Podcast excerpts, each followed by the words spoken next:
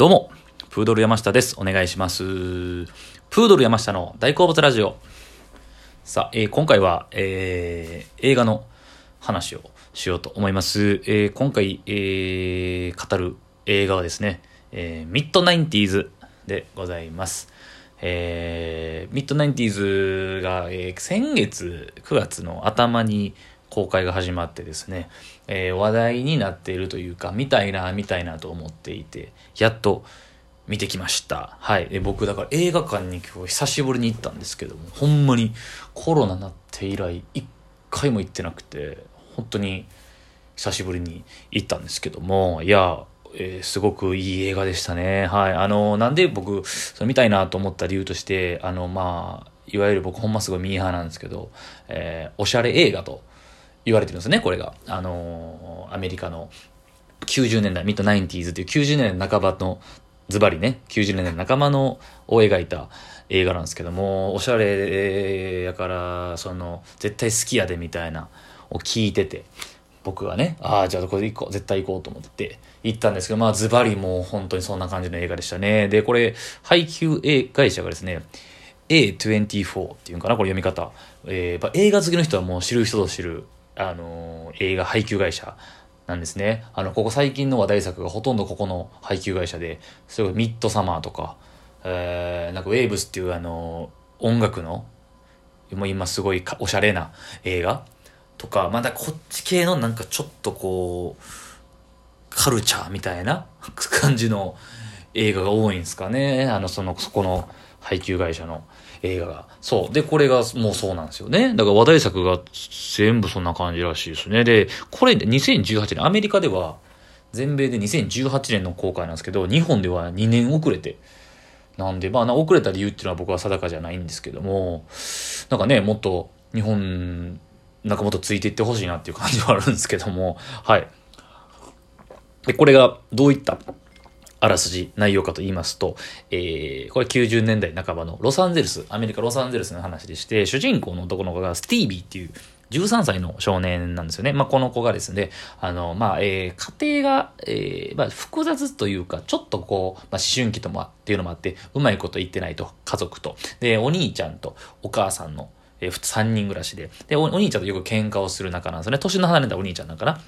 そう。で、えーこの子がですね、あの、まあ、そういう生活にちょっとなんかこう、不満じゃないけど、あ物足りなさを感じている中で、ある不良少年たちと出会うんですね。え4人の。この不良少年たちにすごく影響されて、えーその少年たちとの交流を描くっていう、まあ、大まかに言ったらそんな感じなんですよ。えーだその彼らにすごく影響を受けるんですね。まあ、一番この映画でよく描かれてて、えーそれ影響を受けるやつが、スケボーなんですよね。スケートボード。えースティービーが、その、いわゆる、それまでは家でずっとゲームをしてるような冴えない少年やったんですけども、その街の不良の、いわゆるかっこいいんですよね。かっこよく見えるんですよね。クールに見えるというか。めちゃくちゃ悪くて警察のとかにもこうお世話になったりするような奴らなんですけども、彼らの言ったら、スケボーでかうまいですよね。でそういうとことかに憧れて、で、自分のき、えー自分のマイスケボーも欲し、ボードも欲しくなって、とか、で、えー、まあ、仲良くなっていくんですよ。で、そこでもすごい悪さをするんですよね。覚え、悪さを覚えるんですよね。えー、まあ、スケボーだけじゃなくて、お酒とか、タバコとか、絶対で、もちろん、ね、未成年やからダメなんですけども、あとちょっとドラッグとか、あと女の子覚えたりとかっていう、そう、そういうのがね、なんかこう、少年のその青臭い青春のとこ描かれてて、いいんですよね。それが見てて。で、このその最初も言ったと思うんですけども、一番の、えー、まあ、注目ポイントというか、まあ、この90年代のカルチャーを描いてるんですよね。だからアメリカでの、えー、だそこがね、まあ、シンプルにだから見てて、おしゃれです。はい。あのーみんながそのね、履いてる、古着の感じとか、くたっとした感じがいいんですよね。あのー見て、これ見て、だからあのー色の薄いジーパンが欲しくなるというか、僕持ってないんですよね、ああいう。けあの、ちょっとこう、色あせたジーパンみたいな。あれとかが欲しくなる、りますし、ちょっとスケボーもやりたいなって思う、ほんまミーハーなんで。そうなんですよ。そういう感じの映画で。でも、ただその、もちろん内容もすごく良くて、あの、それぞれがね、あの、その、みんな悪いんですけど、ただ憎めない奴らなんですけど、言っても少年やし、可愛い、可愛らしさがあるというか、えー、で、まあその、スティービーからしたらお兄ちゃんなんですけども、その彼らも、むちゃくちゃ悪いんですけど、えー、そのそれぞれ各々家庭に問題があってとか、えー、だからこうちょっと何が悪くて何が正しいんやみたいなとこの問題提起というか、えー、彼らにも彼らの世界で、えー、悩みがあって、えーまあ、ちょっと貧困とかもありみたいな、えー、だからそうならざるを得なかったみたいな。えー、その中でもなんか中には、そのメンバーの中にはあがいて、自分はそのスケボーの世界で有名になるってやつもいたりとかっていう、夢を捨てるやつとか、夢を諦めきれんやつとかっていうのもあって、その中でぶつかったりとかもしてっていうね。だからそこはだから見てて、えー、まあ、僕ももう、大人という年齢にはなりましたけども、その、まあ、不良とかにもちろんならなかったんですけどね、もちろん。なんですけど、なんかこう、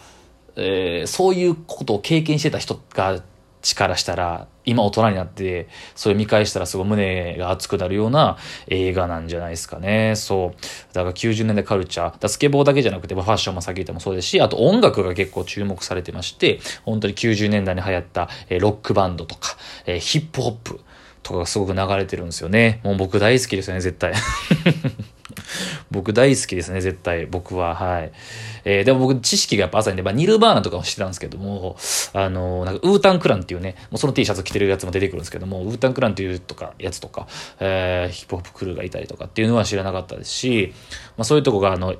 おしゃれな感じの、えー、アメリカ人に相まって、いい感じを出してますね。はい。で、そのカルチャーの感じで言えば、思ったのが、その、90年代が、やっぱちょうど、今もそうじゃないですか。ちょっと90年代のファッションとかカルチャーが再発見されてるというか、2020年になって、まあまあまさしくそういう映画なんですけど、これ自体が、狙い自体が多分そうやと思うんですけども、今見てもだからかっこいいと思うんですよね。今っぽいんですよね。だからね、服装とかも、髪型とかも。今っぽくてすごく。で、そうやってなんかこう、周期があんねやろなっていうのは、これはまあもう、わかる人わかるんじゃないですかね。大体その、例えば女性で言ったらメイクとか、ヘアメイクとか、まあ、ファッションもそうですけども今多分90年代がかっこいいってなってるんですよちょうど、まあ、だからその例えば、えーまあ、スニーカーとかでも90年代で流行ったスニーカーとか復刻されたりとか、えー、だから今の世代の若い子は知らないだけで、えー、90年代を若い時に生きた大人の人からしたら、また一周回ってきてるやんみたいな。一周回ってまたブーム来てるやんみたいなことですよね。そう。で、でもその、不思議と僕たちって多分今2000年代とかは多分おしゃれと思わないんですよね。多分近いから。多分まだその周期的にまだ来てないと思うんですよ。ってなると多分おそらくですけど2000年代のあの細眉とか あの服でもなんかうまく言えんけどなんかこうなんかこうシャカシャカのパーカーとか わかんないですけど絶対いずれまた2030年とかなったらかっこいいってなる時期は絶対いずれ来ると思うんですよ。女の人みんな眉毛細くなるし、あのー、ちょっと男もなんか襟足伸ばしたりとかっていう、あの、ツンツンのセットに、髪の毛ツンツンのセットとかが、いずれまた来るんやろうな、みたいな。で、そこをなんか象徴するシーンとして、その中に、えー、スティービーのが持ってる、その、ちょっと古臭いスケボーがあるんですけど、それはまあ最初に手に入れたお兄ちゃんから譲り受けたスケボーで、それを不良グループと出会った時、まあ出会い始めぐらいに、なんだよそれダセえな、みたいな。お前それ80年代かよ、みたいなシーンがあるんですよね。で、その90年代の若者からしたら、多分ちょっと前の80年代ってやっぱすごく古臭くてダサいものになっているんだろうなっていう、そのそのシーンはすごい象徴的で、あのー、80年代がおしゃれって言われた時期はもちろんありましたし、でもそれってもうちょっと後やったよなっていうとことかが思いましたね。はい。それで印象に残るシーンが結構たくさんあって、内容だからこれ今のところネタバレせずに喋れてると思うんですけど、あのー、朝までスケボーするシーンとかもあるんですよね。そう。とか途中、まあその女の子とも触れ合うシーンとかがあって、まあ思春期ですから、大人の階段登るじゃないですけど、そのパーティーのシーンの演出の感じとかも良くて、あと、まあ絶対にこれはもう、いろんななんか評価のあれとか見ましたけども、とりあえず最後のシーンはもう、うわーってなります。もうとりあえず最後のシーンで、なんか別に感動して泣くとかじゃないですけど、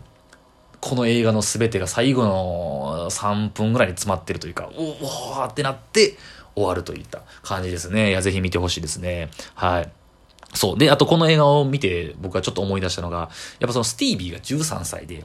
まあ、13歳に見えへんぐらい幼いんですよね、実際の俳優の子が。で、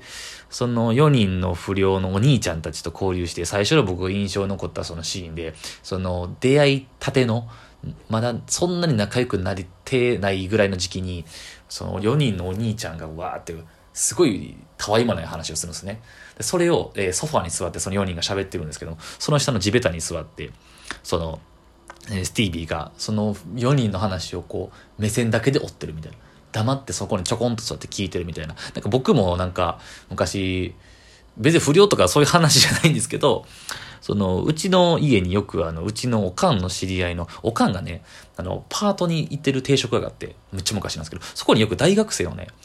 僕はね、中学1年生ぐらいかな。大学生のお兄ちゃんとかが来て、そこでなぜかうちのおかんが仲良くなってですね、よくその大学生お兄ちゃん集団がうちに来てたんですよ。で、そこで、あの、うちのそのなんか、あの、広間、大広間みたいなとこで、みんなでその、なんかこう、どんちゃん騒ぎしてて、宴会みたいな。それを僕はちょこんと座って、そのお兄ちゃんたちの、大学生のお兄ちゃんたちの会話をこう、ずっとこう、まじまじと見、見て聞いてるみたいな。なんかその、自分がそこに入って何かを主張したりとかじゃないんですけど、そのお兄ちゃんたちの話を聞くっていう時間が僕は好きやって、なんかそれ僕もちょっと大人になった気分になったというか、そう。で別に今考えたら僕がこの年になって、特にそんなたわいもない話なんですよね、多分その、お兄ちゃんたちからしても。まあそう、もう今僕からしたら年下ですから。でもその時はすごく大人に見えたというか、わ、お兄ちゃんたちの会話とか、えそうなんや、へえ、とか、そんな世界あんや、とかって思う。っていうのを、えー、個人的に思い出すようなシーンがありましたね。はい。ということで、えー、僕なりの、えー、解釈とか感想を述べました映画、ミッドナインティーンズについて語りました。ありがとうございました。